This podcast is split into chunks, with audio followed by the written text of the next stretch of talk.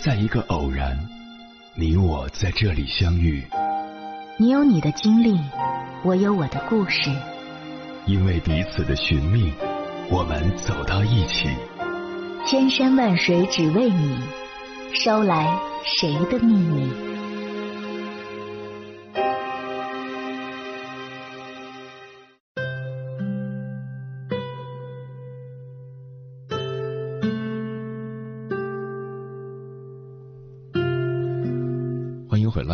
是迎波。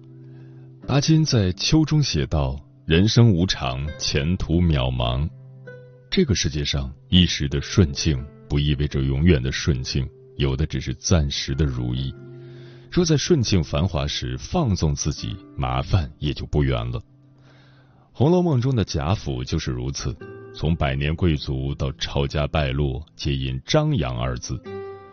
元妃省亲时，贾府花费几百万两银子修大观园。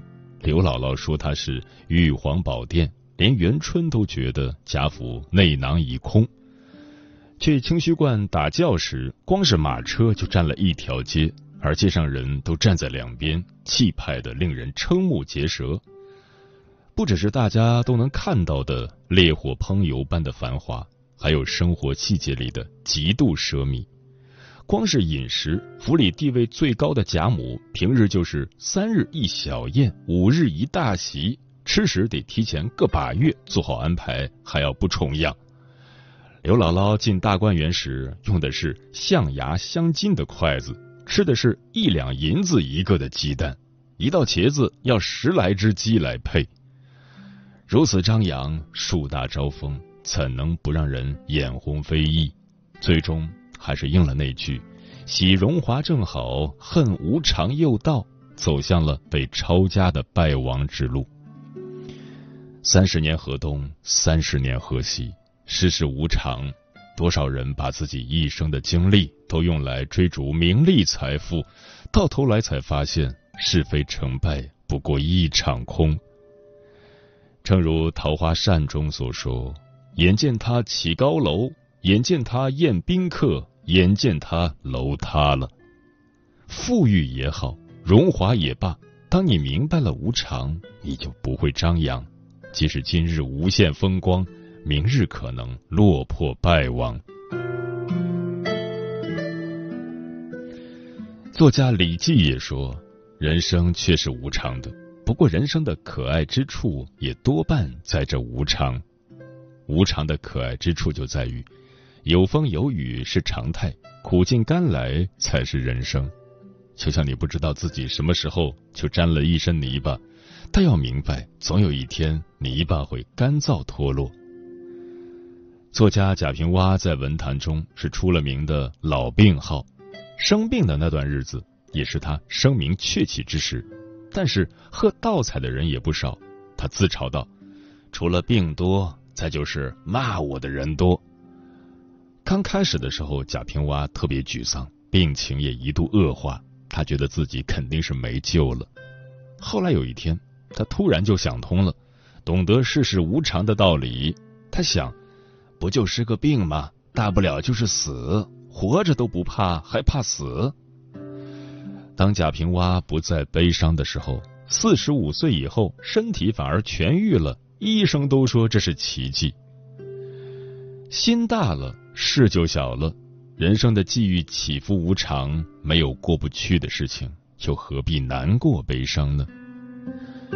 曾经的我们总以为人生际遇的好与坏取决于某一件事的好与坏，一次他人的责备就彻底失去信心，一次成绩的落后就无法承受，一次工作的挫折就一蹶不振。但所有的好坏。都是暂时的，走下坡时别消沉，因为也会过去。面对人生无常，不要对自身的境遇徒留一腔悲伤，即使低到尘埃里，也要从尘埃里开出花来。反正一直走下去就对了。困境也好，失败也罢，当你明白了无常，你就不会悲伤。即使今日身陷囹圄，明日可能生机盎然。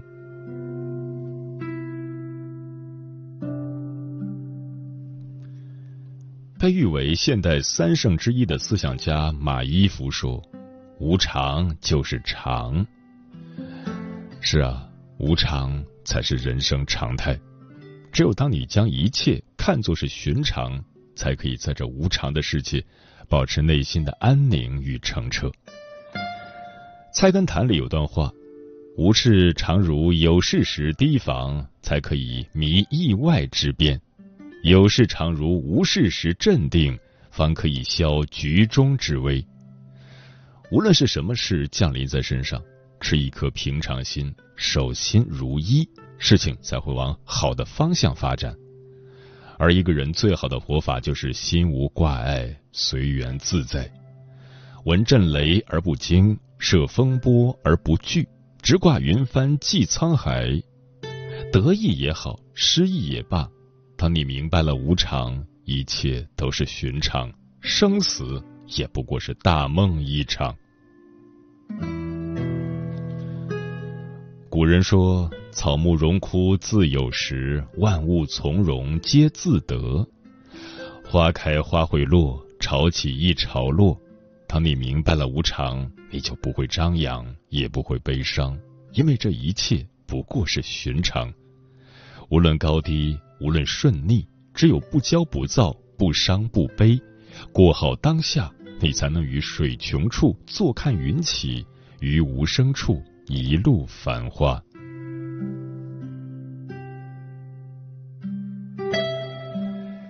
这里是正在直播的中国交通广播心灵夜话节目《千山万水只为你》，我是迎波。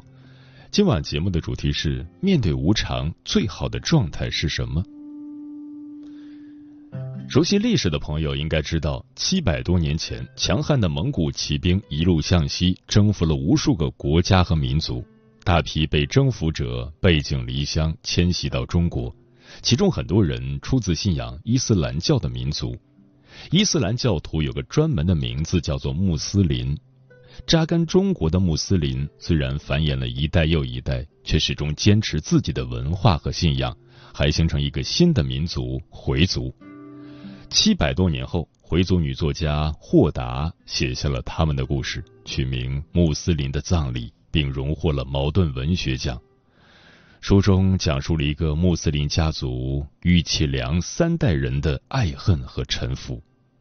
有人在攻城的前一刻身死家破，有人在思念的最深处反目成仇。六十年里，他们经历了文化冲突和时代变迁，经历了荣耀跌落、欢喜离散，但终究都归于寂寥。接下来，千山万水只为你，跟朋友们分享的文章就是关于这本书的书评，选自每晚一卷书，名字叫《看懂了无常，也就没什么不可释怀的》，作者舒音。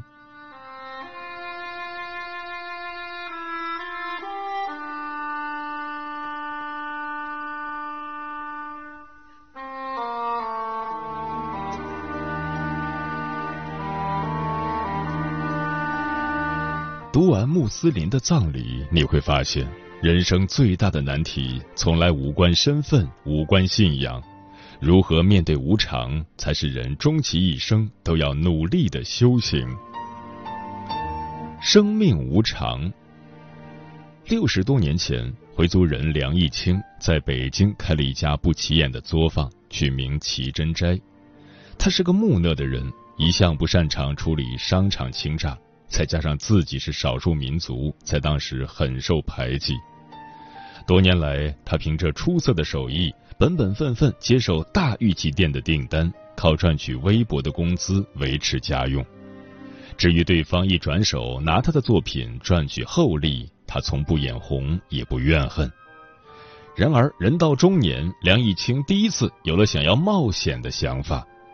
他的大客户汇远斋老板蒲寿昌。来了个大订单，根据画卷《郑和航海图》制作玉器。画中人物众多，郑和乘坐的宝船结构复杂，整幅图气势磅礴，雕琢难度极高。梁义清知道，如果接下这个订单，未来三年自己将无暇他顾，甚至家里的生计都可能出现问题。他还是毅然接受，并和对方签了合同。因为郑和是回族穆斯林的骄傲，作为同族，梁义清想再现这份荣耀，让中国穆斯林扬名世界。更何况对方给的酬劳还算丰厚，足够梁家人过几年舒心日子。随后三年，梁义清把所有心力都投入到这个作品中，审视涂料，分层构图。粗雕定雏形，细刻画神韵，每一刀都凝聚着他毕生功力，每一刻也在燃烧他的生命。眼看交货期限将至，全家人都在期待拿到报酬后如何享受生活，梁义清却因过度劳累积劳成疾，竟然口喷鲜血，死在未完工的宝船上。这结局令人唏嘘。更令人警醒。人这一生，谁不曾有过闪亮的梦想？谁不是背负着沉甸甸的责任？可生命如此脆弱，病毒、劳累，亦或失误和意外，都可能带来无法挽回的伤害。理想说中提到，死亡是圆心，无常是半径。无论你有几岁，你都与所有生命。到达死亡的距离相等，生死从来无常，你我能做的唯有好好活着，别放纵自己，也别过度负重，把身体照顾好，你才有机会去攫取属于你的财富。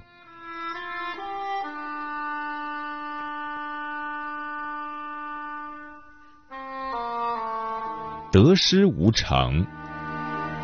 梁义清死后，慧远斋老板蒲寿昌上门索赔，卷走了齐珍斋所有的财物。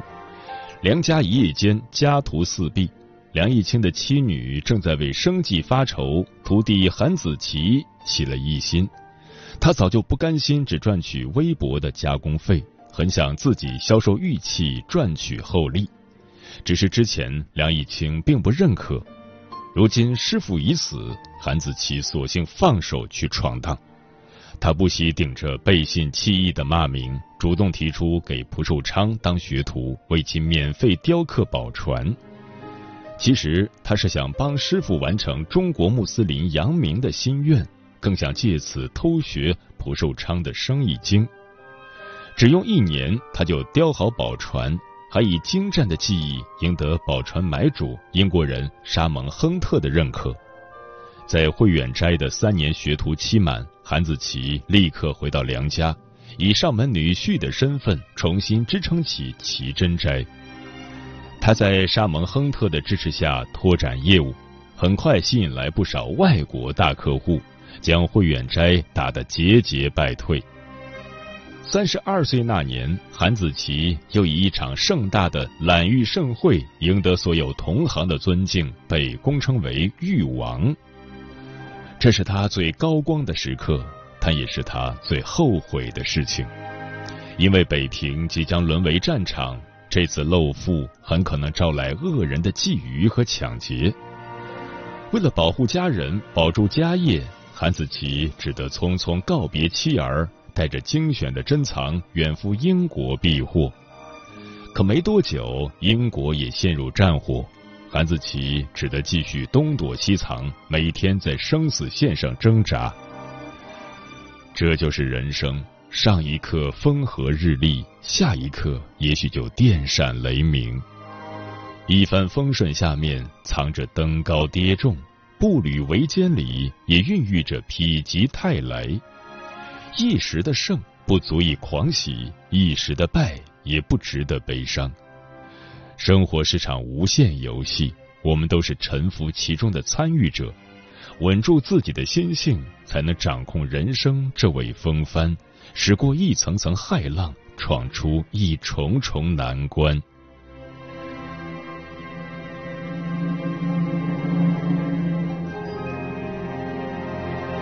关系无常。韩子琪出走英国后，支撑家业的重担全落在妻子梁君碧和齐仁斋账房老侯身上。梁君碧见日本兵进城后形势动荡不安，就主动邀请老侯一家人住进自家大宅。老侯夫妻感恩戴德，竭力用行动回报。然而时局持续混乱，店里生意越发惨淡，家里的开销越来越高，老侯无计可施，这让梁君弼十分不满。他索性自己出面，邀请相识的阔太太来店里，一边打牌一边推销首饰，做成了好几单生意。只是好景不长，一次牌局后，老侯发现丢了个宝石戒指，就赶忙来汇报。梁君弼已经反过来怀疑是老侯监守自盗，老侯百口莫辩，冲动之下，他提出辞职，拿出所有积蓄作为赔偿，连夜带着妻子和五个孩子搬出大宅。梁君碧很是高兴，以为终于清除了内鬼，却不知道他对老伙计的无理猜忌和粗暴处置激怒了很多人。店里所有伙计集体辞职，同行也无人肯来应聘，齐珍斋的信誉和根基完全被毁。走投无路之下，梁君弼只能将齐珍斋卖给慧远斋。即使几年之后韩子琪携玉安全归来，他面对这个烂摊子也没办法东山再起。索性对外隐瞒这笔财富，假装已彻底破产。可韩家与老侯的恩怨没有结束。离开韩家不久，老侯偶然查到真正的窃贼，证实了自己的清白。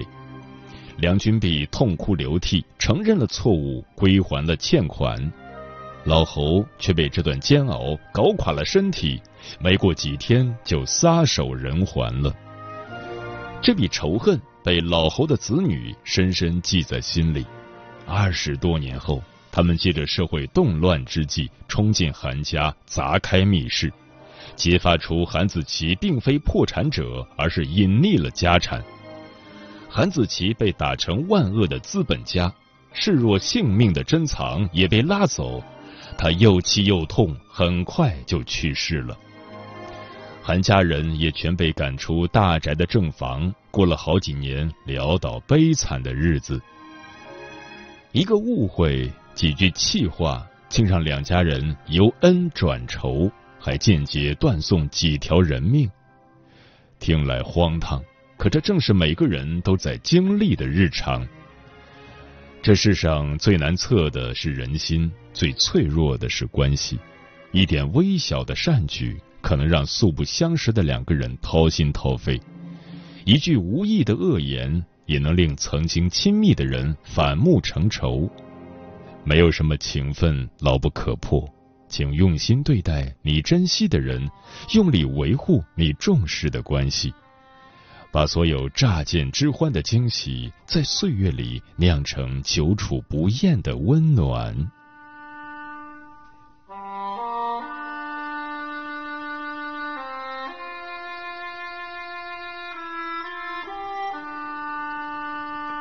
命运无常，玉器梁的第一代是惨淡经营，第二代是绝境逆袭，到了第三代，韩新月已经可以站在比较高的起点上。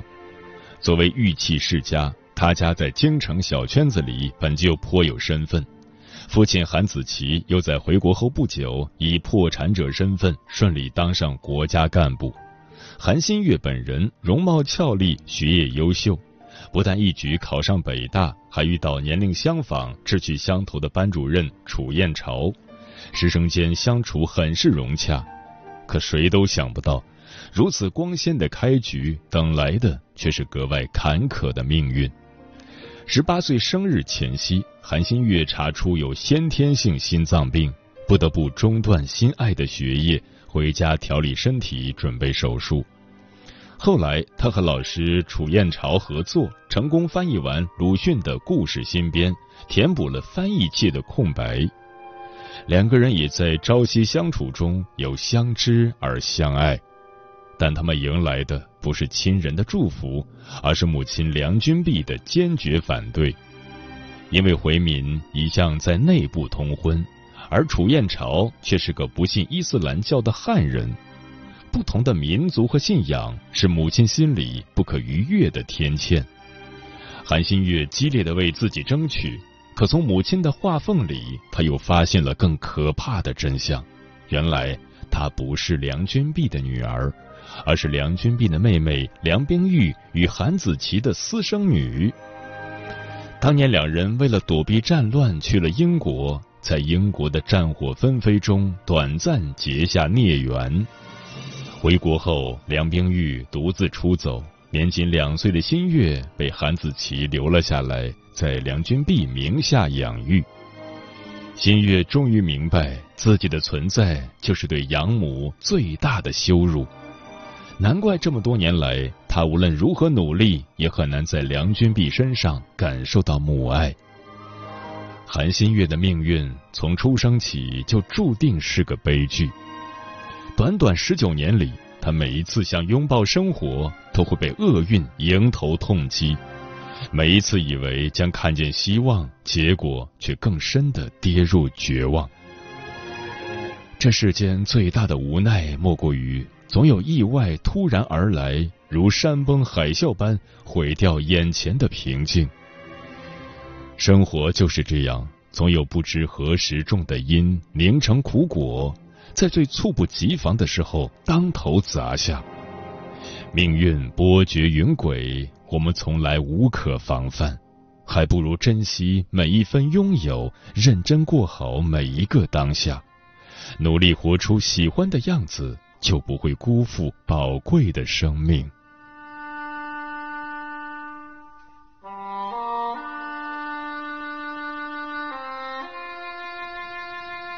穆斯林的葬礼中有句话：“人生的舞台上，悲剧、喜剧、喜剧、悲剧轮番演出，不舍昼夜，无尽无休。世事从不肯尽如人意，何不坦然接受一切可能？生死有命，那就爱惜身体；得失无常，那就看淡名利。缘来怡然欢笑，缘去洒脱放手。”林清玄说：“乐来欢喜，苦来甘愿。事不能随意而变，但境可以由心而转。看清生活无常真相，愿你善待珍惜每一个日常。”还是你破旧的衣裳。张望北方向，还是你炯炯有神采的眼光，款款而谈近况，梦中人空荡荡。每个夜的深的焦的挣扎，在白下阵的战场，世事太无常，往事往往作响，无心的人挖一角心脏，喜怒太无常。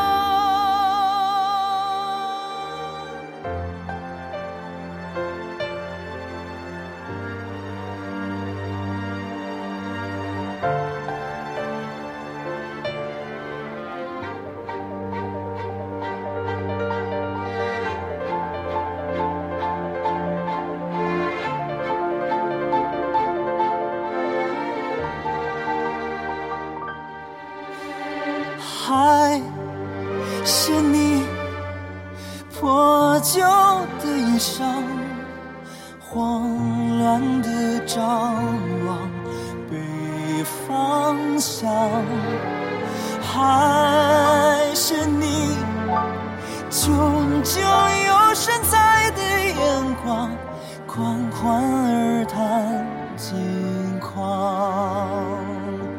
梦中人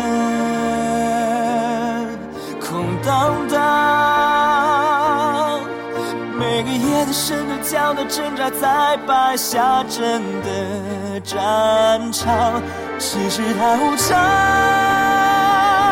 往事往往作响，无心的人挖一条心脏，喜怒太无常。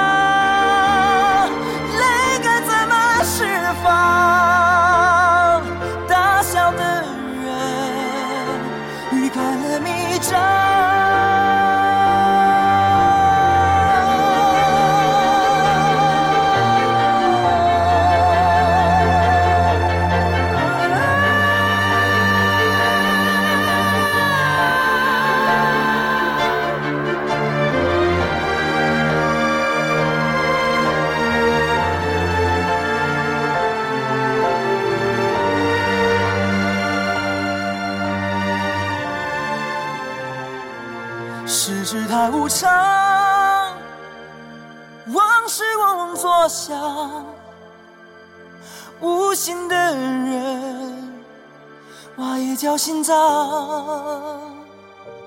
喜怒太无常，泪该怎么释放？大笑的人，欲盖了弥彰。